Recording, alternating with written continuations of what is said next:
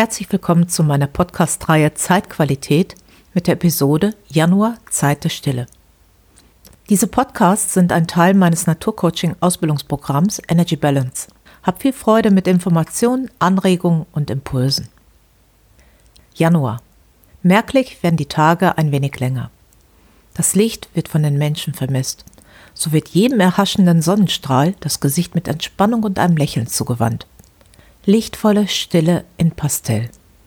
Die Stille des Januars genießen und im Augenblick zu sein, ist die Aufgabe des Monats. Im Jetzt erkennen, was wichtig für das eigene Leben ist.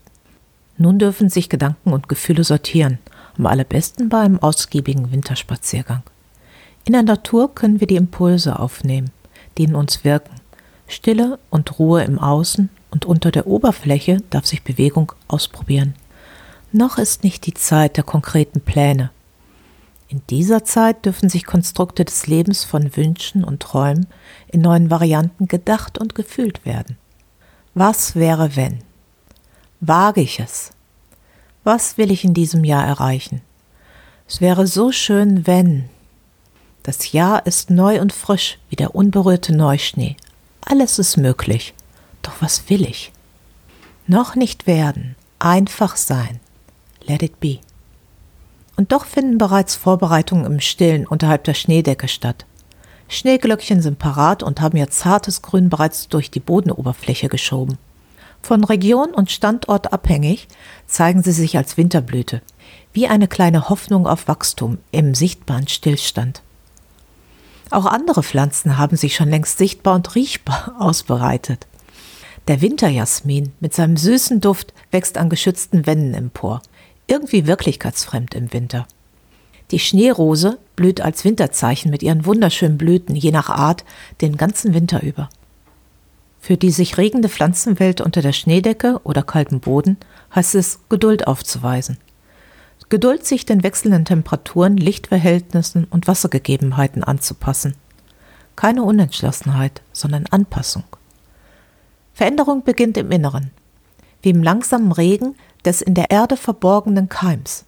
Warten mit Geduld, ohne einzugreifen, ist die Kunst der echten Entwicklung aus dem tiefen Inneren. Der wahre Impuls kommt und dem ist zu folgen. Und das gilt für die grüne sowie für die menschliche Natur. Der Januar hat seinen Namensursprung im Gott Janus mit den zwei Gesichtern. Ein junges Gesicht blickt nach außen in die Zukunft, das alte Gesicht schaut nach innen in die Vergangenheit. Janus ist der Hüter der Tore und der Türen. Das bedeutet Hüter der Übergänge oder aber auch des Anfangs und des Endes. In Österreich und in Südtirol heißt der erste Monat Jänner, sowie der Monat vor dem Namen Januar hieß. Verloren haben sich die Bezeichnungen wie Hartung oder Eismonat.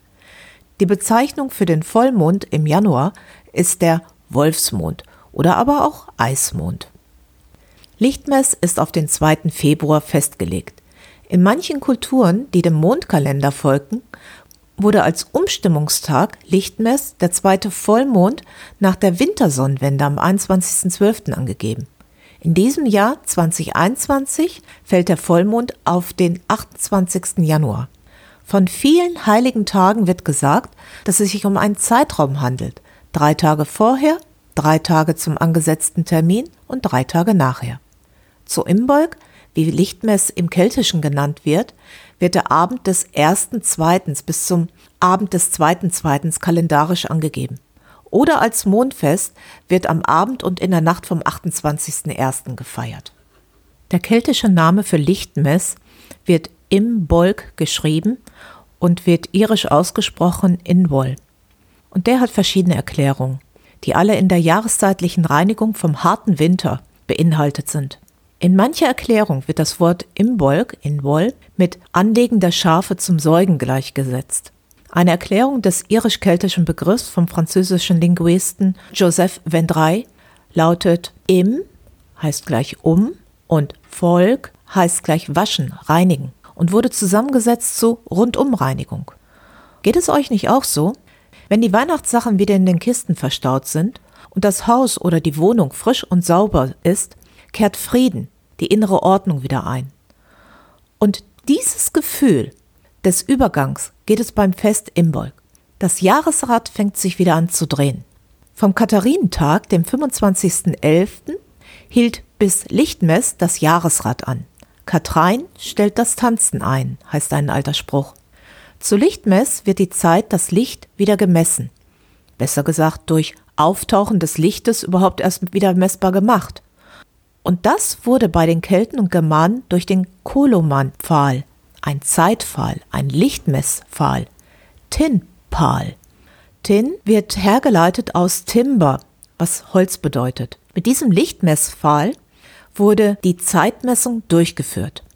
Der Zeitmesser in Form einer hohen Stange wurde in vielen Dörfern zentral aufgestellt. Die Spitze des Pfahls berührte die aufgehende Sonne. Das Datum für diese Aktion der Lichtsäule war bei den Germanen der 1. Februar. Interessant ist es auch, dass das althochdeutsche Wort Suhl für Sonne sowie für Säule steht. Die Kelten verwandten das Wort Kulman und heute gibt es noch Kulman-Kirchen, die durch ihren sehr schlanken, spitzen Kirchturm auffallen. St. Koloman vor dem Schloss Neuschwanstein und direkt dahinter der höchste Berg, der Säuling heißt. Dem Kini, dem König Ludwig II., wurde ein Gespür für besondere Orte nachgesagt. Der Kohlemann-Tag ist der 13. Oktober, das Ende des Bauernjahres, genau 40 Wochen nach dem Ende der Rauhnächte oder Heilig Drei Könige.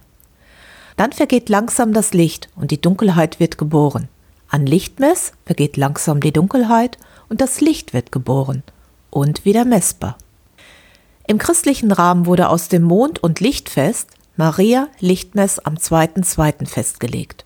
Das sind 40 Tage nach Weihnachten. Nach dem Alten Testament wurden Frauen 40 Tage lang nach der Geburt eines Sohnes und sogar 80 Tage nach der Geburt eines Mädchens als unrein betrachtet. Sie durften beispielsweise keine heiligen Städte betreten. Nach den 40 bzw. 80 Tagen begann eine Reinigungszeremonie samt eines Tieropfers in einem Tempel sodass die Frauen wieder als rein galten. Und die Älteren kennen vielleicht noch von früher, dass erst am 2.2. der Tannenbaum und sämtlicher Weihnachtsschmuck aus dem Haus geräumt wurde. Da ist noch der eingebürgerte Termin des sechsten, also Heilig Drei Könige, doch wesentlich praktischer und warte uns vor allzu viel abgefallene Tannennadeln im Haus und unter den Füßen. Zu Lichtmess wird klein und fein und dezent geschmückt. Da wird vor alledem die Farbe Gelb ins Auge fallen durch gelbe Kerzen oder ein gelbes Tischtuch. Viele von uns haben vielleicht schon die erste gelbe Primel ins Haus geholt. Kerzen sind jetzt das Symbol für das Licht. Maria Lichtmess ist das Kerzenfest und an diesem Tag wurden die Kerzen und Wachs in der Kirche geweiht. Brot wurde zum Beispiel mit einem Klecks Bienenwachs geweiht. Die geweihten Kerzen wurden nur zu besonderen Festen oder Feiern oder zum Schutz entzündet. Auch werden mancherorts kleine Lichtschiffchen mit Kerzen und Wünschen versehen, ins fließende Gewässer gesetzt. So schön anzusehen. Kerzen sind für Menschen immer was Besonderes. Festliche Tafeln werden mit Kerzen bestückt. Einem Wunsch wird mit einer Kerze in der Kapelle Ausdruck verliehen. Die Taufkerze zeigt das Lebenslicht. Die Schwingung mit Kerzenschein ändert sich augenblicklich und alles wird bedeutsamer. Die Kerze bringt uns ins Jetzt, ins Sein und gleichzeitig kann im Kerzenschein geträumt werden. Die Kerze verspricht Wärme, Hüge, Wohlsein und lässt runterkommen zur Entspannung, wie auch eine Erhöhung bei festlichen Akten zu spüren ist. Zündet am Abend vom 28.01. und oder am 1. 2. Februar viele Kerzen an. Lasst einfach geschehen, fühlt hin und rein. Noch sind Ideen Keime, das Saatgut ist noch nicht bekannt. Einfach sein und nicht sorgen müssen, ruhen, bevor das Jahr wieder loslegt. Diese besondere Stimmung spiegelt das Kerzenlicht wider. Die Ruhe kann beispielsweise durch Meditation auch im Jahreslauf immer wieder hergeholt werden, wie eine kostbare Erinnerung, die wieder Ruhe und Einfachheit schafft. Bridget hieß die keltische Lichtkönigin, in deren Zuständigkeitsbereich die Fruchtbarkeit, ob Feld oder Mensch, die Heilkunde und das Schmiedehandwerk fiel. Die Christianisierung wandelte in Irland Bridget in die heilige Brigitte um, die am 1.2. gestorben sein soll. Beide Frauengestalten tauchen in den Sagen in unseren Regionen als die weiße Frau auf, die immer wieder aus dem unterirdischen Bereich zum Licht auftaucht. Bridget ist die Hüterin des Feuers. Der erste heiß ersehnte Frühlingssonnenstrahl ist ihr Feuerpfeil, der die Erde wieder erwärmte. Aus dem Gedanken entstand ein schönes Ritual. Das Lagerfeuer am 1.2. wird mit dem Feuerpfeil entzündet. Wie auch bei anderen heiligen Feuern wurde an manchen Orten von diesem Bridget-Feuer ein glühender Span zum Entzünden des eigenen Herdfeuers genommen. Als Schutzpatronin der Schmiede hütete sie auch deren glühende Feuerstellen. Pläne schmieden gehört in diese Zeit. Bridget war die Namensgeberin für viele Städte oder Gegenden wie Brig, Bregenz, die Ebene Briga in Irland oder Braganza. Auch im alten Rom wurde am 2. Februar gefeiert. Das Fest zu Ehren der Getreidegöttin Ceres. Dazu zogen die Bauern übers Feld und baten um eine reiche Ernte. Ob Maria, Ceres, Bridget oder Brigitte, die Zeit ist der ruhenden Erdmutter geweiht und das Licht wird willkommen geheißen. Eine Atmosphäre der Hoffnung, in der die Keime der reifenden Pläne für das beginnende Jahr immer mehr an Struktur gewinnen. Fragen, die uns in dieser Zeit inspirieren können, lauten Welche vor langer Zeit gesammelten Samen in mir möchten in Pläne verwandelt werden? Welche Träume dürfen sich als Vorhaben verwirklichen? Sehe ich die Hoffnungsstrahlen? Welche Ideen möchten ans Licht? Darf ich mein inneres Leuchten nach außen geben? Welche lichtvolle Inspiration zieht mich an? Was möchte in mir keimen? Der Januar ist tiefster Winter, der dem Wasserelement zugeordnet ist. Wasser ist ein höchst erstaunlicher Stoff, in unterschiedlichsten Aggregatzuständen, in flüssiger Form mit unterschiedlichen Fließeigenschaften, Wunder aus Eiskristallen in der Kälte. In der Trockenheit können seine Mineralien in kristalliner Form betrachtet werden. Dampf und Nebel der Geheimnisse. Und der oft ersehnte Schnee, der himmlische Flockenwunder erschafft. Gefürchtet wird das Whiteout, wenn Schnee und Nebel oder dichter Schneefall den Horizont verschwinden lässt und alles zu einem großen Nichts werden lässt. Alles und nichts ist Wasser. Genauso wie flexibel und starr. Eisig kalt, genau wie heiß, wie in den spuckenden Geysiren. Im Jahresrat zieht sich im Winter alles Lebendige zurück, geht zurück auf die kleinste Einheit zum Überleben oder zum Sterben, um wieder neu geboren zu werden. Das Wasserelement ist ein Extrakt, ein Konzentrat, in dem das Lebendige, der Kern überdauert. Das ist der Keim, von dem ich vorhin bereits gesprochen hatte. Der Keim, der alles beinhaltet, das gesamte Potenzial. Und ihm kann man durch die Umgebung der Verhältnisse, der Gegebenheiten, ja vielleicht auch Gedanken und Gefühle, eine neue Richtung gegeben werden, sodass sich das verankerte Potenzial diesmal ein wenig anders zum Leben erweckt wird oder aber genauso, wie es schon immer war und wahr ist. Dem Wasserelement sind die Organe Niere und Blase zugeordnet. Der Blasenmeridian, der als Sammelorgan Tröpfchen für Tröpfchen aufnimmt. Bei Problemen ist die Blase manchmal übervoll. Manchmal muss man schon bei der allergeringsten Sammelmenge zur Toilette laufen. Sorgen, besorgt sein und Nöte tröpfeln ein und gefährden den inneren Frieden. Die Blase möchte Ruhe und Frieden. Genau das Januargefühl von Stille und Genügsamkeit. Dazu benötigt der Mensch Geduld, um den Winter in Dunkelheit zu überstehen. Auch Gewissheit, dass alles gut wird und die wärmende Sonne wiederkommt. Ich schaff das. Alles hat seine Zeit. Geduldiges Warten in Stille, Ruhe und Geborgenheit. Das ist der Blasenmeridian in seiner Kraft. Hetze, Stress und Lärm und vor allem Negativität höhlen Tropfen für Tropfen die innere Kraft aus. Die Wärme eines Kachelofens braucht die Blase, damit sie gut funktionieren kann. Die Niere hat vielfältige Aufgaben von Filterung, Transporten und Unterscheidung von was ist wichtig und muss dem Körper wieder zurückgeführt werden und was kann raus. Sie nutzt ihr gesamtes Potenzial und ist zu zweit. Jede Niere kann für sich allein arbeiten, doch zusammen sind die rechte und linke Niere stark. Nicht umsonst wird die Niere auch als ein Partnerschaftsorgan bezeichnet. In der traditionellen chinesischen Lehre, TCM, wird den Nieren das Ahn-Chi zugesprochen. Hier ist die Kraft versammelt, die wir durch unsere DNA vererbt bekommen haben. Das ist die Kraft, aus der wir schöpfen können, die allerdings nicht mehr aufgefüllt werden kann, als wir mitbekommen haben. Im Gegenteil, diese Kraft kann auch vermindert werden, was im Alter bei manchen Menschen zu beobachten ist, die keine Kraft mehr haben, während anderen, ältere Menschen voller Lebensenergie strotzen. Ich habe den Eindruck, auch schon manchen 20-Jährigen mit aufgebrauchten Lebensenergie begegnet zu sein und 90-Jährigen, die noch zum Tanzen gehen. Die Nieren sind nach der TCM-Lehre der ursprüngliche Sitz der Meridiane. Hieraus entwickelt sich das Meridiansystem und versorgt den Körper mit der notwendigen Energie. Der Ursprung, zu dem sich wieder alles zurückbildet, wie der Mensch zum Greis wird, sich in sich zurückzieht. Die Reife ist da, die Weisheit kann in aller Reduktion gelebt werden, in der Gewissheit, dass es einen Neuanfang gibt, der die Augen zum Leuchten bringt.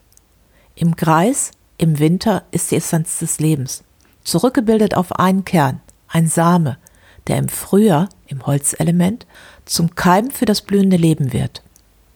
Was ist mein Potenzial? Was ist mein wirklicher Kern? Welche Essenz meines Lebens möchte ich noch leben? Fühle ich meinen inneren Frieden? Wie steht es mit meiner inneren Ruhe, die sich im Handeln, Sprechen und im Miteinander zeigt? In Ruhe über diese Fragen zu sinnieren oder meditieren kann eine starke Basis für das Jahr bieten. Ruhezeit, das unumgängliche Nichts oder wohltuende Lehre, Einfachheit zu spüren, sodass sich Impulse wie auch Inspiration von sich aus entwickeln können, ohne Zeitdruck oder Drängen einer Agenda sodass wir mit unserem inneren Auge die Vision des Ganzen sehen können.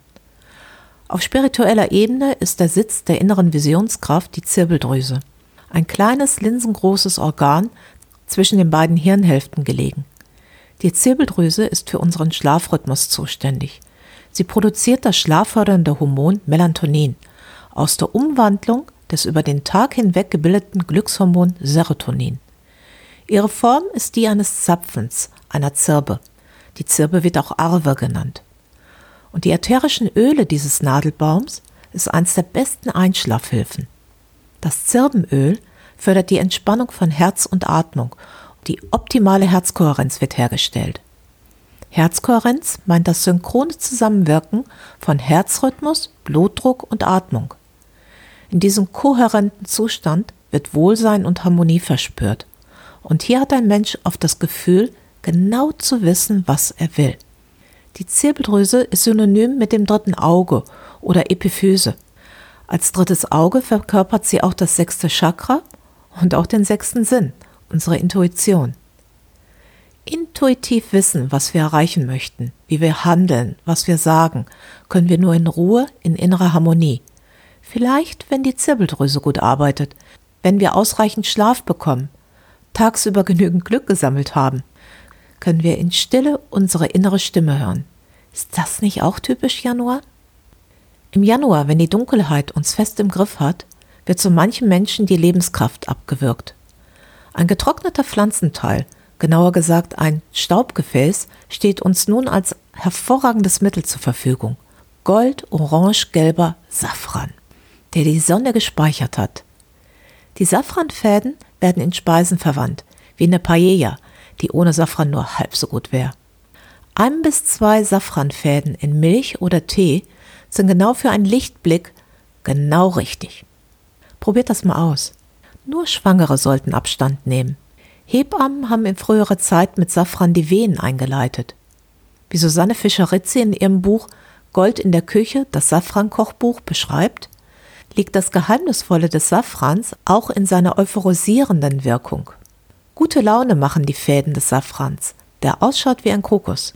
Oder eher wie eine Herbstzeitlose, die ebenfalls im Herbst wie der Safran blüht. Die überaus giftige Herbstzeitlose hat sechs Staubfäden und die Safranpflanze hat drei Staubfäden. Das ist das eindeutige Unterscheidungsmerkmal. Safran erfreut das Herz und verjüngt das Gehirn, wird in einem medizinischen Buch aus dem 14. Jahrhundert erzählt. Safran wurde als Opium eingesetzt zu hoch dosiert gab es den Safranrausch, in dem das Lachen nicht mehr aufhörte, der ab fünf Gramm in einem Kollaps endete. Und meist war dies auch das Ende, wahrhaftig zu Tode gelacht. Da Aphrodite mit dem Safran verbunden war, wurde Safran auch in der Erotik angewandt. Aphrodite benutzte einen Safranlippenstift und Marc Aurel, ihr Liebhaber, badete exquisit in Safran und Sandelholz. Frauen salbten sich mit Safran parfümierter Creme. Und heutzutage weiß auch so mancher Heilkundige, dass das erloschene Liebesverlangen mit Safran wieder entfacht werden kann. In den Mythologien ist in dieser Zeit ein Dreiergespann von wichtiger Bedeutung. Die drei heiligen Frauen oder die drei Matronen, Matrone heißt die hohe Mutter, waren schützende Frauen, die im deutschsprachigen Raum und auch bei den Römern bekannt waren. Im germanischen Ursprung waren dies die drei Nornen, die den Schicksalsfaden der Welt und eines jeden Einzelnen spannen. Urt, Verandi und Skuld woben das Muster, die Struktur, die in jedem Individuum seinen Platz und seine Bedeutung gab. Die drei Diesen, die Schicksalsspinnerinnen, arbeiteten an ihrem Vlies an den Wurzeln der Weltenesche. Im Märchen tauchten die Feen als gut oder böse regelmäßig auf. Im Mittelalter galt, wenn jemand stolperte, entzogen ihm die Diesen die Gunst und das Unglück nahte. Im Spätmittelalter, so ungefähr 1250 bis 1500, wurden im deutschsprachigen Raum die drei Beten als Schicksalsfrauen benannt. Ambet, Wilbet, Borbet. Wenn die Menschen um ihren Schutz riefen, nannte man das Beten. Katharina, Margarete, Barbara waren später die christlichen Namen der drei Beten. Und darüber erzählte ich im letzten Podcast. Am 6. Januar werden die Zeichen CMB auf die Haustür geschrieben. Kaspar, Melcher und Balthasar. Oder Katharina, Margarete und Barbara. Borbet ist Barbara, die Erdgöttin. Bor ist auch Bar oder Bär und ist der Wortursprung für gebären, geboren und Bahre, auch Totenbahre. Bar ist eine Rune mit der Bedeutung von dunkel und schwarz wie der Winter. Borbet zerschneidet den Lebensfaden und das Geschick, den unabänderlichen Lebenslauf. Ambet ist Katharina, die lebengebärende Mutter, voller Licht, und sie ist gut und gütig. Wilbet ist Margarete. Will hat die gleiche Bedeutung wie das englische Wheel, Rad. Radbet ist sie Schicksalsbestimmerin. Wer den Segen der drei Frauen am Ende der Rauhnächte erbeten sollte, wurde durch ein altes Ritual ermittelt. In einem Kuchen wurde eine Bohne eingebacken und am 6. Januar gegessen. Die Person, die die Bohne bekam, war der Bohnenkönig und hatte per Schicksal die Aufgabe bekommen, den Segen und Schutz an die Türen anzubringen und Häuser und Ställe mit Tieren und Menschen zu segnen. Glück und Segen für diese Menschen und Tiere sollten in die Spinnereien einfließen, die im Januar die Muster der Wirklichkeit neu spinnen. Spinnereien können sich in Träumen zeigen. Haltet einen Notizzettel und Stift am Bett parat und morgens direkt die Träume zu notieren. Jetzt ist genau die richtige Zeit er träumt dir dein Ja. Interessanterweise wurde am 6.1. auch die Routen für die Wünschelrute geschnitten. Meist aus Hasel. Apropos Schlaf. Das Tier dieser Zeit ist der Bär, der im Januar im tiefen Bärenschlaf in seiner Bärenhöhle versunken ist. Mit dem Erwachen des Lichts wird auch der Bär ab und zu munter, um seinen Stoffwechsel langsam wieder einzustellen. In den Mythologien wird der Bär als der wiedergeborene Sonnengott betrachtet der Berserker. Ganz wild, jugendlich, unausgeglichen und spontan, unberechenbar und voller ursprünglicher Kraft. Genau wie mancher Januarsturm. Für heute möchte ich mit einem kleinen Ritual zu Lichtmess abschließen. Das Ritual der Lichtschiffchen, das jede von euch für sich durchführen kann. Sucht euch einen schönen Platz in der Natur an einem fließenden Gewässer, ob Bächlein oder Fluss. Mitgebracht habt ihr dann Lichter, Teelichter, von denen ihr die Metallhülse entfernt. Sucht ein Stück Rinde oder Holz und setzt darauf das Kerzenlicht. Ihr könnt die Kerze mit Wachs oder mit einem Band befestigen. Wenn ihr mögt, dekoriert das Schiffchen mit Naturmaterialien. Gebt etwas Eigenes von euch mit und Gedanken oder ein Zettel mit euren Wünschen für das werdende Jahr. Atmet das Alte, das Belastende, die Sorgen aus und gebt das Lichtschiffchen mit angezündeter Kerze und Wünschen versehen auf die Reise.